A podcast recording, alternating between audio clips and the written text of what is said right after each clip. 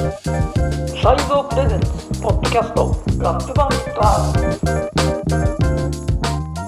R ラップバンディット R でございます。もちろん今回も私小林正明とサイゾー編集部佐藤功労さんの2人でお届けします。いきなりなんですけれども、はいはい前回のですね NFT の配信結構各所から良きリアクションをいただきましてはい。本当にありがたい限りなんですけれどもなんか正明さんのツイッターでも何かこういろいろあれやこれややり取りあったんじゃないですかね。いいねみたいいいね回数みたいなのは。いい差ではなく。いいいいさじゃなくいいね。そうそういいさじゃないですね。いいねの回数は、えー結構多かったようには記憶してますけれども。僕のところにはですね直接その問い合わせといいますかメッセージが来ましてですあね某レーベルを巨大レーベルをやられてる、えーディレクターの方からえ。NFT にちょっと興味があって参戦しようかなと思っているんだけれども実際そのヒップホップと NFT ってどんな感じなんだろうって思ってた矢先にこれが来た。ラップバンディット R で小林正明さんがそれについて取り上げてくれてたのでもう耳の穴をもうかっぽじってもう聞きまくりましたと。大変参考になりましたと、まあ、多分挙げられてたアーティストがどういった NFT をやっているのかとかっていうのも参考になったっていうことだったんでしょうね。ああそうです。あねあの別にそのメジャーの人たちじゃなくてインディーのキャリアのある人たちから、ね、あとその、ね、日本でもそうやろうとしてる人がたちがいるっていう話までね結構幅広くは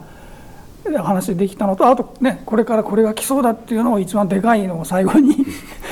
多分やっぱ来るんじゃないかなというそのいや全曲をそれでいかなくても何曲かは来るんじゃないのかなっていうのは思いますけどね。うん、なので、まあ、全体的な印象としてやはり皆さん NFT にはすごくこうアンテナは立ててらっしゃるんだなっていうのを改めて感じましたね。その NFT の回で正明さんが本当は話しか話したかったっていうその打ち合わせで出たネタがいくつかあったじゃないですか、はいはいはいその中でなんかこう今回のテーマにつながる一つそうなったんですよね。という。前回のその特集では、そまあ、デスロー有名なところはデスローの話が出てたんですけれども実はそのまあスヌープとかと同じ時期にちょっと後かな。スヌープが流行ったあのブレイクした後にブレイクした人たちのアルバムっていうのが実は結果的に NFT で扱われた。しかもこれアメリカの法務省が NFT として扱ったアルバムっていうことで出たわけなんです。それがウータンクランの「Once Upon a Time in シャオリン」なんですけれどもこれ別にあれなんですよ。ウータンの側が NFT で出したかったわけじゃなくてもともとこれ美術館あの美術品のように、まあ、それも NFT の時には話しましたけどここのウータンのアルバムって一点物の美術品と同じような扱いでオークションで値段をつけてもらってっていう話でこれ、えーえ2103年でしたっけ？なんかそこまでき基本的には聞けないっていう契約が最初はあったんですよ。2103年かなんかそういう話なんですね。誰も聞かないでね聞いていうの聞いてね聞いたり聞いたり見せたりして、えーね、内容が分かって評価されてえ後世であやっぱりこれはすごかったとか、えーかつてすごかったものをまた、えー後世の人たちが見てやっぱりすごかったっていうのではなくその、ね、手に入れた人しか聞けないのにそれを一般の公開は2103年ということで出したアルバムだったんですけれどもでそれを最初にあのオークションで200万ドルとかで2015年かに手に入れた人があのマーティン・シュレックっていうなんか製薬業界の人って言われてるんですけど実は株を売ったりとか薬の価格を釣り上げたりしてるまあその手の人なんですね。その手ってその手の人。その手の人なんですね。はい。ただその人があの証券詐欺で捕まってしまったためにこの資産を全部その、ね、アメリカの国がどういうふうに今度細分するかって話になった時にそのウータンのアルバムを持ってたのでじゃあこれは NFT で、えーにしましょうっていうのを、ね、法務省の方で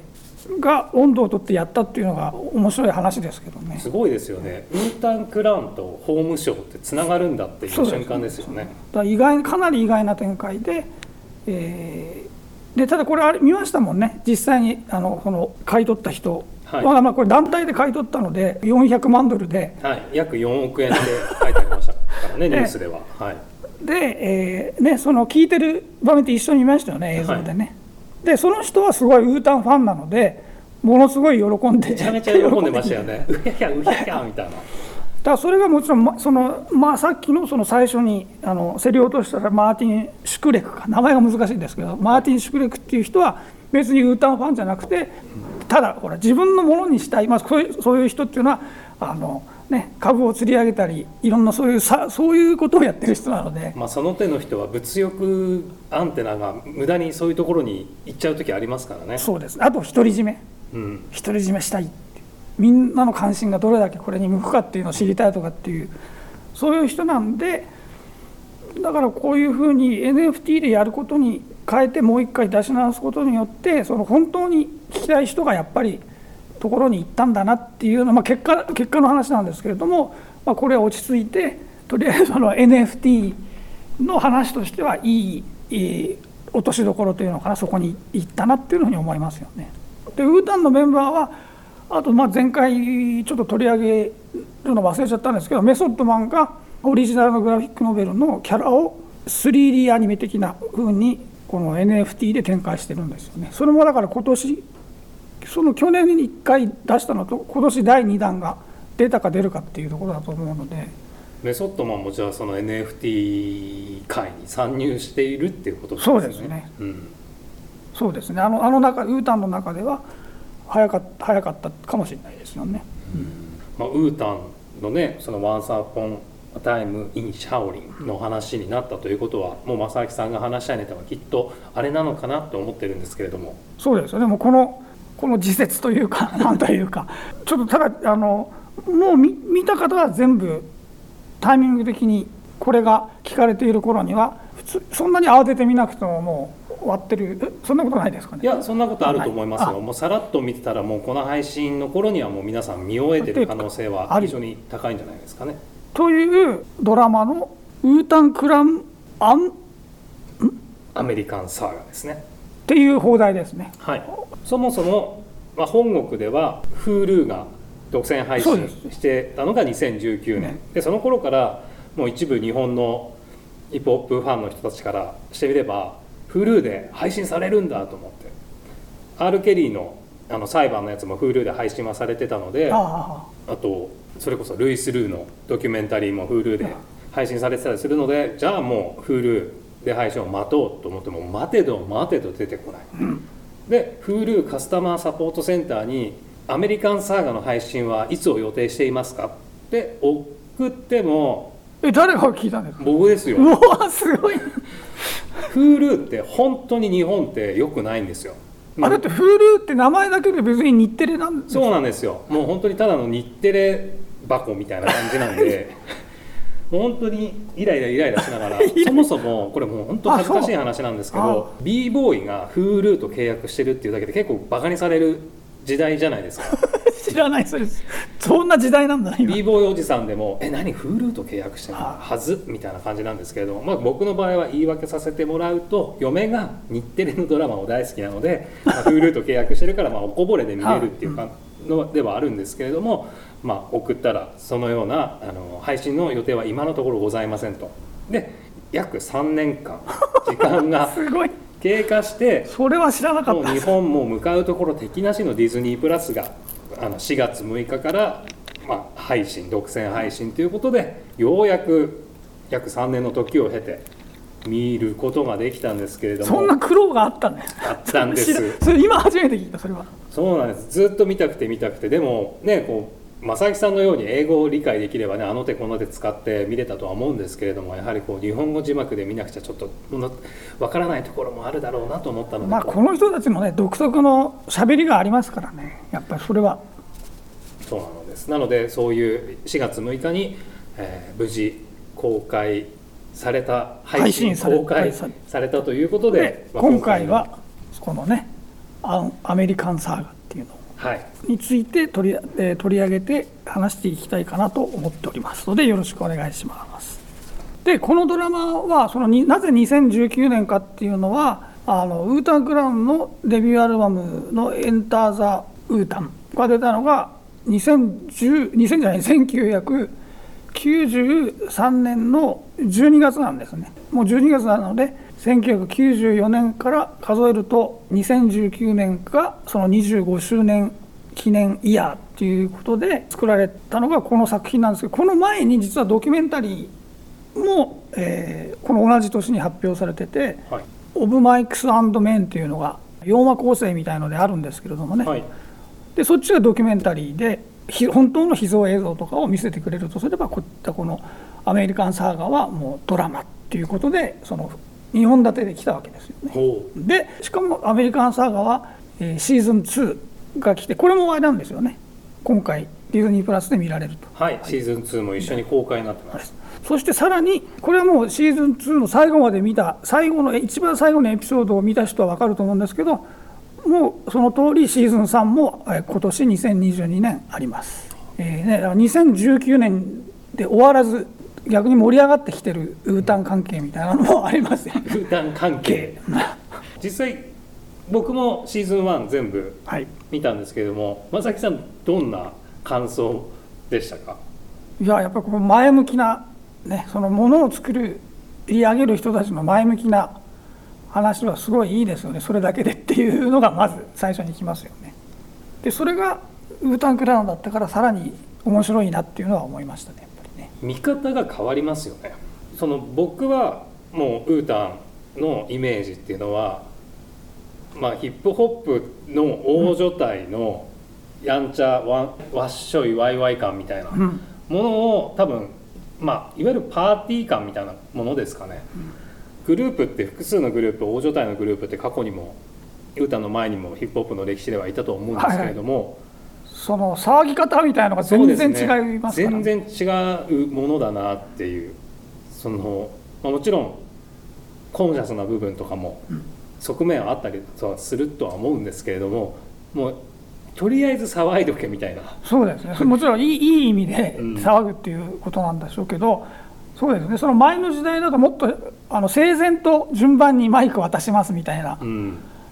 感じです。ねこれは結構このウータンクライに関しては取り合いに近いものが。そうなんですよ。その乱暴さというか粗雑さみたいなものが逆にかっこいいっていう文化を一番最初に作り上げたグループなのではないかなと思っていて。なんか本当にその後日本で言ったらニトロマイクロフォン、ね。アンダーグラウンドとねね。グループがまさにウータンをの日本版と言われるのも分かるような、そのヒップホップが好きで仕方ないっていう衝動を全てなんかこう体現曲で体現するみたいなそれの走りっていうイメージですよね。でしかもその、ね、メンバーが全員が明確にキャラが違うっていうところもすごい大きくてそこまでとのラッパーのキャラ立ちとまたちょっと違う感じにここから変わっていったような気もしますよね。間違いなくグループってやっぱフロントメンバーになるリーダー的な存在がいてまあすごい言い方は悪くなっちゃうかもしれないですけど、脇役とあとその他みたいな感じになりがちなところを本当に次誰だろうラッパーみたいなマイクリレー誰になるんだろうっていうのを聞き分けたいと思うぐらいのやっぱグループでしたよね。この人はこういう得意得意技、まあ、得意技って言った方がいいんですよ、まね。この人たちの場合を形容するときは、まあ、それは後で説明しますけど得意技みたいなのをみんな持っていて、えーそれをどの曲で一番見せてくるかみたいな聞き方もできたわけなんでね。確かにね。なので今回、まあ、あまりねネタバレしないようにはお話ししたいなとは思うはいつつつもなんですけどその配役実際配役とかどうですか？正明さんから見て。えやっぱりメソッドマンはすごいなっていう配役。あれはすごいですね。デーブ・イーストがやられてるじゃないですか、はそのデーブ・イーストがメソッドマン役はもちろんなんですけど僕も初めて見た時にあこの人って誰役なんだろう？っていうのがこうつ答え合わせをしながらドラマ進め見進めていくと思うんですけれども、うん。パッと見ですぐ分かったのってやっぱ ODB ぐらいですよね。はもうそうそれは本当にちょっとでも知ってればああってなりますけど他の人っていうのはそのメソッドマンと ODB を除くとむしろ分かりにくいって言っちゃ言い方が変ですけれどもあのウータンクラウンのことなんか何にも知らない先入観なしで見始めた人がの集中力みたいなところでにちゃんと答えるような感じで話を持ってってるっていうのはありますよね。最初からね。そうですよね、うん。そのウータン好きだけが見るドラマじゃないですもんね、作りが。で逆にウータンクランのことをある程度メンバーの名前ぐらいは一通り知ってる人が見始めるとこれは誰なんだろうっていうところからどう考えても始まるように作られてるのでそこですよね。とまあ配役もそうなんですけれども完成度的にはどんな感想だったんですか？完成度的にはシーズン2に入ってテこ入れ、えー、と監督がマリオ・バン・ピープルズが3話ほど監督してあとエグゼクティブプロデューサーにエグゼクティブプロデューサーは、えーレザーとメソッドマンなのなんですけれども基本的には。でレザーがショーランナーなんですけれどもそこに、えーそのねもうキャリアの長い監督が入ってくることによって別に全部はいやもちろん3話しかやってないんですけれどもさらにこうしっかりした作りになってきたなっていうのがあってシーズン1からちょっとこれはどうなのかしらって思った人もいるかもしれないんですけれどもシーズン2に行くとその辺がだいぶこう解消されてくる感じになります。ただどっちにしてもじっくり描くようなドラマなのの作りになってるので、ね、そのカット割りを早くしたりとかっていうとかなんか音楽をガンガン使うとかいう作りではないのがこれ全編通じてて丁寧に丁寧っていうのかな？落ち着いた感じで描こうとしてるなっていうのはもう全編あの20話あるんですけどシーズン2終わりまででは共通してると思いますね。その丁寧に描かれているからこそレザがどんな気持ちでトラック作ってたんだとあかはい。ゴーストフェイスキラーは自分が本当はラップのスキルがあると思っているのにその家庭環境にがんじがらめにされて、ラップすることになかなか前向きになれないとか、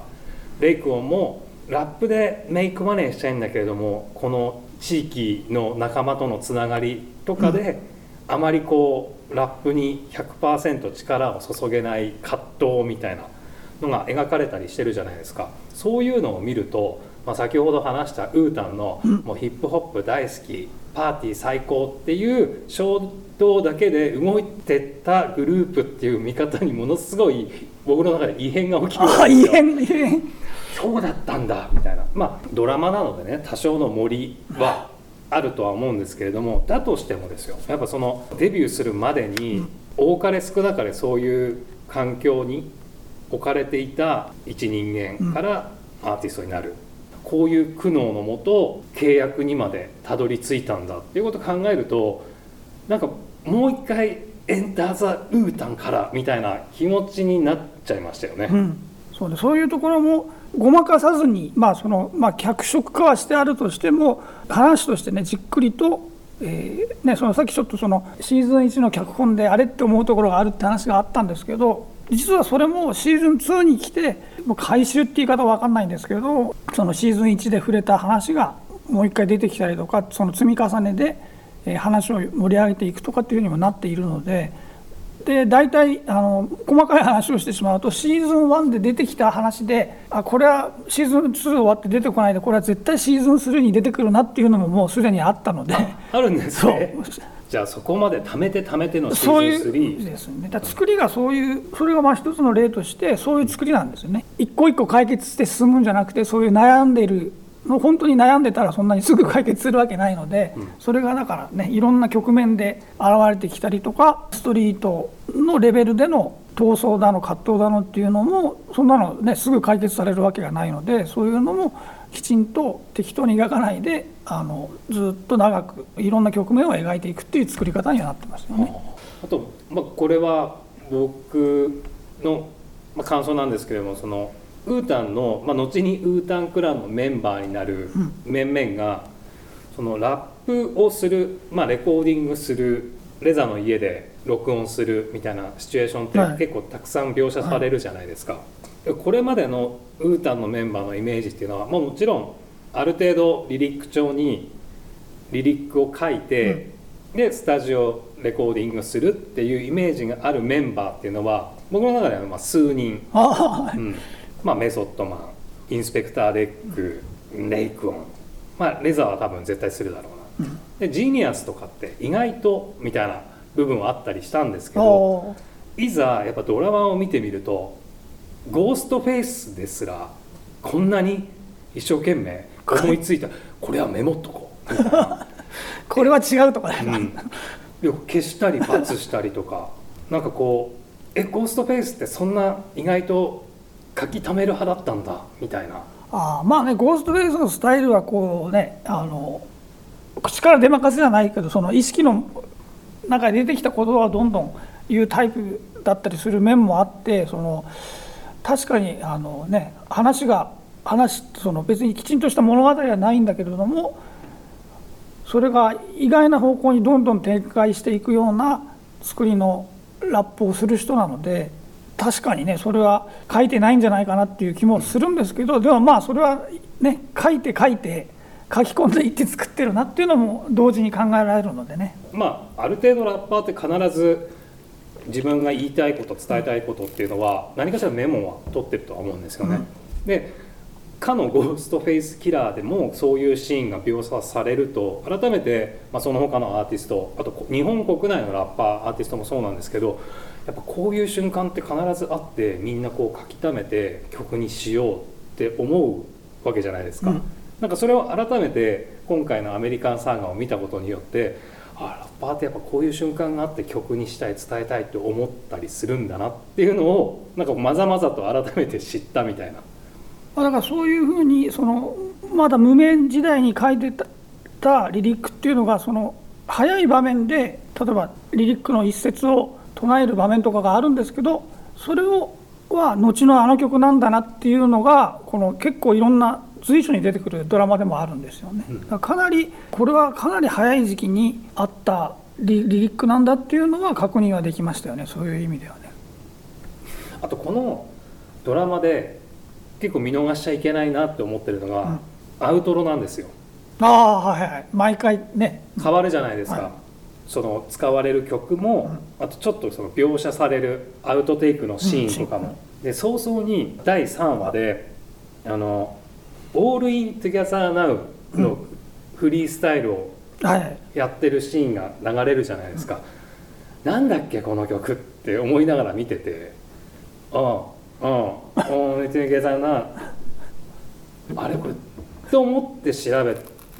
らジザのあの DJ バングスとやってるアルバムなんですよね。随分だからそれからね時代からいくともうかなり後になるっていうことですよだからああ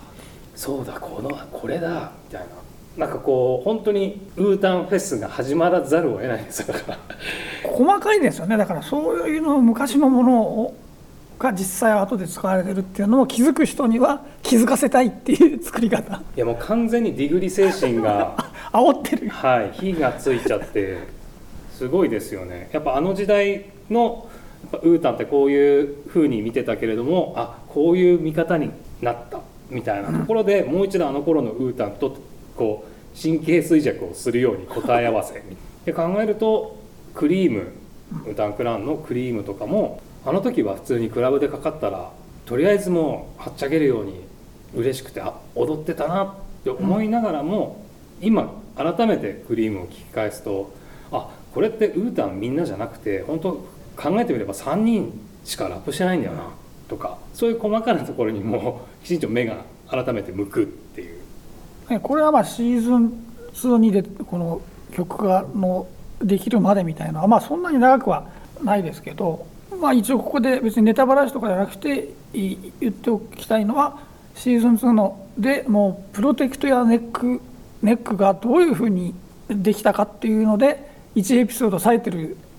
回もあるので。ああウータンってすごい分かりやすいグループなんですけど、どこかこう謎めいたというか不思議めいたというかそういういやでもそうでしょ。最初のイメージではそういうでしょうねそれはね。だって名前が大体ウータンってなんだっていうところから始まってねみんなこれ中国人のグループかみたいなってよく、ね、言われたしこのドラマでも出てきたと思うんですけどだからそれだしあと名前もみんなねゴーストフェイスキラーってどういう名前よっていうのがありますからね。その当時って聞き入れる情報が全て新鮮で何の疑いの余地もないみたいなものなので。ウータンクラウンのメンバーの名前とかに何の一切の疑問も湧かないみたいなあでも Ghostface Killah って何なんと思わなかったですねあこいつは Ghostface Killah って言うんだのむしろかっこいいぐらいの本当にもうバカの一つ覚えみたいにかっけえぐらいの印象でしかなかったかなと思いますね。だからレザなのかラザなのかみたいな問題とかも、当時からありましたけど GZA Genius。あジーニアスって言ってるからこれはきっと GZA だろうなみたいなのとかであってやっぱその名前を名前に疑問を持つとかはなかったですよね。ああ。あそうか。だからそれとあとねあのカンフー映画の SE みたいな、ね、ものをどんどん使ってるっていうのもね。すごいいっぱい入ってきますもんね。それもどうなってるんだって聞いて思いますもんね。ね。彼らが本当にシャオリンの影響を受けたっていう描写もくまなく入ってくるじゃないですか。そうすごい。そこもさっきの曲と同じぐらい、えーすごいふ深くく入ってくるんですよね。あんまりそこは特にまあシーズン2の方はおお楽しみのためにここでは言わないですけどその何度も出てくるのでここで一応言っておいた方がいいのは「エイト・ダイアグラム・ポール・ファイター」っていう英題のカンフー映画があるんですけれども、はいそれが結局何度も何度も、えー出てくるんですよね、えーシーズン1もシーズン2も出てくるんですけれどもそれはなんかレザーもカンフー映画のことを語るんだったらこの映画を見ないと話にならないぐらいなことをいろんなところで言ってる映画で、えー今み、えーなななぜダメだっけ？日本語これ日本でも1回 DVD が出てましたよね。2000もう1 5 6年前に1回出てるんですけど、はい。えー少林寺非根権とかいうのかな？ひひ少林寺非非根権秘密の日に棍棒みたいな字だけどちょっと違う根に、えーけえーなんとか憲法少林寺憲法の憲という題名で確か出てるんですけども、これをですね見たりするとなんでこれがこの映画がこんなに出てくるのかなっていうのも分かると思いますよ。あと正木さんもご存知かと思うんですけれどもブルックリン横丁の通り名で知られる海外在住のジャーナリスト翻訳家の渡辺美幸さんはいが、えーちょうどこの「American Saga」が配信される前後ですかね、はい。に2019年の10月に note。で「えー、とウータン誕生秘話ドラマ」っていうタイトルでこの翻訳のあり方について語ってたんですよ。はいはい。えーやっぱ今世の中ってすごいこう配信ドラマが多く海外のものがあるので、まあ、作業日数が十分じゃない状態で、まあ、世に出てしまうことが多いみたいな。でなんかそこのクオリティをチェックするっていう仕事もあってしかるべきなんじゃないかなっていうことをねあのみゆきさんが書かれてたんですけれども本当にそれそれこそウータンを知らないで初めてウータンってなどんな人たちなんだろうみたいなアメリカンサーが面白そうって思った人たちが、そこのダサいリリックのラインを字幕で見ちゃうと離れちゃう人がいるんじゃないかって。そのあのね、えー第三者的な人にチェックっていうのはそれは実はやったことあるんですよウータン関係映画で。でもゴーストドッグってありましたよね。ああありましたね。レあれですね。レザーが音楽監修。そうですよね、はい。あれ実はあの戸田夏子さん字幕なんですけれどもそのフランス映画社の社長がすごいもうフランス語も英語もめちゃくちゃ堪能です。超インテリの人なんですけれどもこの字幕でこの場合はいいのかっていうのをチェック係で私が呼ばれましたっていう過去があってですね。実際赤入れはしたんですか？しました。だから実際は。覚えてるの何かあります？そんなだから難しい表現じゃないんですけどやっぱ雰囲気で訳しちゃってるっていうのはただそれは戸田さんが本人がやってるかもうその時期はがあの本人がやってるかどうかそうか分かんないですけれどもやっぱりそのノリみたいので訳しちゃってるなっていうところは間違いなくあったのでそこは何箇所そんなにいっぱいないですよ。何箇所かは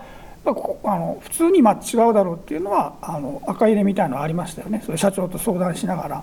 要はスラグみたいなところですよねそうです、そうです、もちろんそうです。で、その時にジム・ジャーム氏とかと会食とかもありましたね、その関関係で。そうなんですね面と向かってみたいな、別に2人じゃないですよ、その会社のビクターの人たちとですけど、少人数でありました、そういえば。